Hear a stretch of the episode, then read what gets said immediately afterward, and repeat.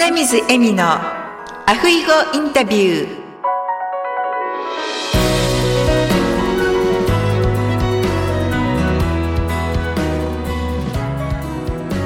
アロハ。アロハ就活エッセンシャルハワイカイルワ在住のライフスタイリスト花水恵美です。本日は福岡在住の神村俊明さんをゲストにお迎えしております神村さんこんにちはこんにちは。田村です。今日はありがとうございますこちらこそありがとうございます。それではまず神村さんの自己紹介をお願いいたしますはい。皆様、はじめまして。福岡でえっと生活支援活動と地域包括ケアシステムの確立に動いています。頼りどころ秋の手の神村と申します。よろしくお願いします。よろしくお願いいたします。今ですね、神村さんがされているお仕事を始めたきっかけを教えていただけますか？はい。私はですね、今、もう今年50歳を迎えるんですが、40を過ぎて介護の世界に飛び込みました。でそんな中で、えっと40を過ぎてから介護の世界を見ると、介護保険に対するちょっと違和感がたくさんありまして、生活の部分では保険サービスだけでは足りないよなっていうところを感じた違和感をですね、ずっと抱えたまま介護のお世話をしてたんですけど、僕が会社員時代に副業でやっていたことがもっとフリーになった方がお手伝いできるんじゃないかと思って始めたのが生活支援活動という大枠の活動です。神村さんの後ろに地産地上マップっていうサインがありますが、そちらについても教えていただけますか？はい。今ですね、あの、まあ、地域包括ケアシステムというふうに日本では言われてますけど、正直このシステムって医療と介護と地域で高齢者や障害者を支えていこうという活動を国が大きく歌ってます。ただ、現場の声を聞くと、地域包括ケアシステムがきっちりできてるところとか、協力体制が組めてるところっていうのは、本当医療と介護、まあ、地域だけなんですね。で、なんか僕はこの地産地上、地域活動で地域の方々を助け合おうという言葉を作ってですね、社会資源と言われる民間の支援活動をされている仲間を集めて、今、あの、冊子を作って配布してます。はい、ありがとうございます。具体的に神村さんはどのようなお仕事をされていらっしゃるんですか？えー私はですね、えっと、約5年前に秋の手を始めたんですけど、開業した当初は、病院の受診の動向だったりとか、お墓参りに連れてってあげたいなとか、いろいろ思って活動を始めたんですけど、相談が、家族がお荷物を運べないとか、老人ホームへの入居退去の時の困りごとがすごく多かったんですね。なので、今はもうそこばかりを中心に、居退去の単身のお引っ越しと、ここはあの生前整理と言われるですね、お片付けとかリサイクル活動とか、ご家族の困りごとを解決してます。ありがとうございます。では、今までで一番印象に残ったエピソードを教えていただけますか？はい、もう僕は忘れもしないですけど、あの、介護の世界に飛び込んだ当時、あの、全盲のおばあちゃんが、団地の1階で一人暮らしをしてて、もう当時93歳ぐらいだったかな。もう家の中で、まあ一人で生活されているっていうのが、まず衝撃だったことが一つ。で、介護のことが全くわからない僕に、そのおばあちゃんが教えてくれたのは、あ、やっぱり思いがあれば、これでも生活できるんだっていう、その時に自分がまだまだちっぽけだなっていう感情を生まれたのを覚えてますね。ご家族近くにいらっしゃいましたけど、やっぱりご家族も一緒に暮らすと身体状況が落ちるから、一人で生活してくれっていうことで、何年も全盲の状態でお一人暮らしされてました。そのおばあちゃまをお一人でどのように暮らされてたんですか？まあ、ヘルパーさんはあ食事とか入ってたんですけど、僕はデイサービスで関わってたんですけど、お部屋の空間が、まあ、ベッドがあって、まあ、椅子があって、ダイニングテーブルがあったあったんですけど、えっと、あそこ 2DK ぐらいの部屋だったんですけど、その配置をすべて把握されてるんです。なので、こう、手で触りながら空間を覚えてあって、まあ、時にはベッドに座りながら、時には椅子に座ってラジオを聞きながら、そんな感じで生活されてましたね。でそこに神村さんがデイケアの送り迎えとかをされてたんですか？そうですね。デイサービスで送迎にお迎えに行って、週に3回月水金利用されてましたね。その思いがあれば生活ができるっていうのは？三大欲求か。衣食住の中で、なんかご飯を食べるのも、例えば目に見えないので、お盆の食材がある位置も、基本的には見えないわけじゃないですか。まあ、そのばあちゃんに関しては、同じところに置いてあげるんですね。そうすると、見えないけれども、僕たちがサポートせずに、自分でおかずがここにある、ご飯がここにある、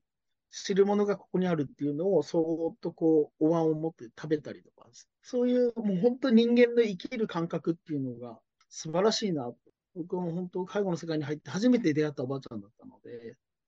すごく印象深く残ってますね。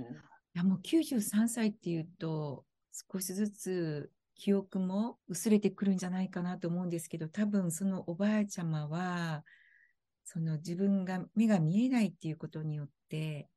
まあ、心の目というか、触れたり、そういう感覚で生きてらっしゃるから、ボケずにいらっしゃったんでしょうね。いや、まさにそうですね。エミさんのおっしゃる通りで、まあ、物忘れね、ちょっとした物忘れは、当時僕が出会った時はあったんですけど、やっぱ認知症とかいう言葉が当てはまらないおばあちゃんでしたね。そうなんですね。はい。いや本当になんか私たちね、こうやって元気で目も見えて、うん、ねお仕事ができることに改めて感謝ですよね。あの通りだと思います。ありがとうございます。では、あの、今後のお仕事の展開を教えていただけますか？はい、えー、僕は今、まあ、えっ、ー、と、入居退去のお手伝いもメインでさせてもらってますけど、このお困りごとは地域サービスで解決という地産地消活動というものを、今、あの、冊子で作ってたものをですね、あの、検索できるようにウェブ版を今準備しているので、ウェブ版の中で、あの、地域の助け合いシステム、地域包括ケアシステムって言葉難しいので、地域の助け合いシステムを福岡の、まあ、仲間と共に作り上げたいなと思ってます。ありがとうございます。で今、その地産地消マップに、はい一緒に活動されてる方は何名ぐらい、まあ、何社さんぐらいいらっしゃいますか？えっとですね、僕が始めた初版の頃は15社ぐらいだったんですけど、まあ、その半年後にはもう35社ぐらいに増えて、うん、今、ウェブ版に関して声をかけてて、50社近く集まってます。素晴らしいですね。はい。ありがとうございます。どんどんと、ね、地域の輪が広がっていくと皆さん、あの、助けられる方も心強いと思いますけれども、助ける方も、私、なんか、それ以上になんか得るものがあるんじゃないかなと思うんですよね。いや、その通りだと思いますね。で、僕、この地域の助け合いシステムの中には、まあ今ね、日本の中では医療保険、介護保険という言葉が使われてますけど、まあその枠を超えた保険も保険外も共に協力し合わないと環境は良くならないと思ってやってるので、今度のウェブ版の検索できるようなものには、その枠を超えた仲間のつながりを作っていきます。今、あの僕のつながりの中にも旅行と介護を掛け合わせてあのお手伝いしたいという方もいますので。ありがとうございます。では、カムラさん、座右の銘を教えてください。はい、僕はですね、鐘は打たないと響かない。誰も鳴らさないなら自ら鳴らすとでこの言葉を心に持って、あの、保険外サービスも、この地産地消、地域活動もやっていこうと思ってます。素晴らしい言葉ですね。鐘が響かないなら自分で鳴らすって感じなんですね。はい、扉を開いていこうと思ってます。うん、その鳴らすことが、この地産地消マップを立ち上げたっていうことになるんですか？そうですね。あの、こんな活動誰もしてないんですね。やっぱ保険と保険外っていうのはもうかけ離れたものだったんですけど、関係者の人も壁を作ってたものを、そこを、まあ僕自身の空きの手がありがたいことにたくさんの方に協力してもらっているので、はい、保険も保険外も超えた中でやってますんで。素晴らしいです。はい、ありがとうございます。では、最後にリスナーの皆様にメッセージをお願いいたします。はい、えー、そうですね。今、本当高齢者社会、共生社会と言われる中で、頼る先がわからない方とか、頼ら頼る先さえも知らない方っていうのが多いので、だからできればですね、僕はここの活動福岡から発信しますけど、知ってもらえれば、少しでも心の拠り所になれるような仲間はいますので、はい、ぜひこの言葉とともにですね、なんか生活環境が良くなる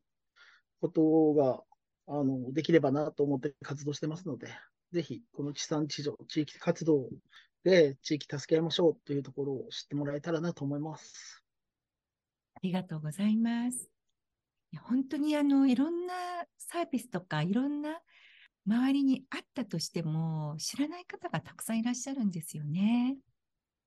なので、やはりそういう情報をですね、私もそういうことも兼ねてこのポッドキャストとかも配信してるんですけれども、たくさんの方にいい情報を、お役に立つ情報をっていただいて、活用していただいて、そして笑顔がもっともっと広がればいいなと思っておりますので、今後ともどうぞよろしくお願いいたします。こちらこそよろしくお願いします。はい。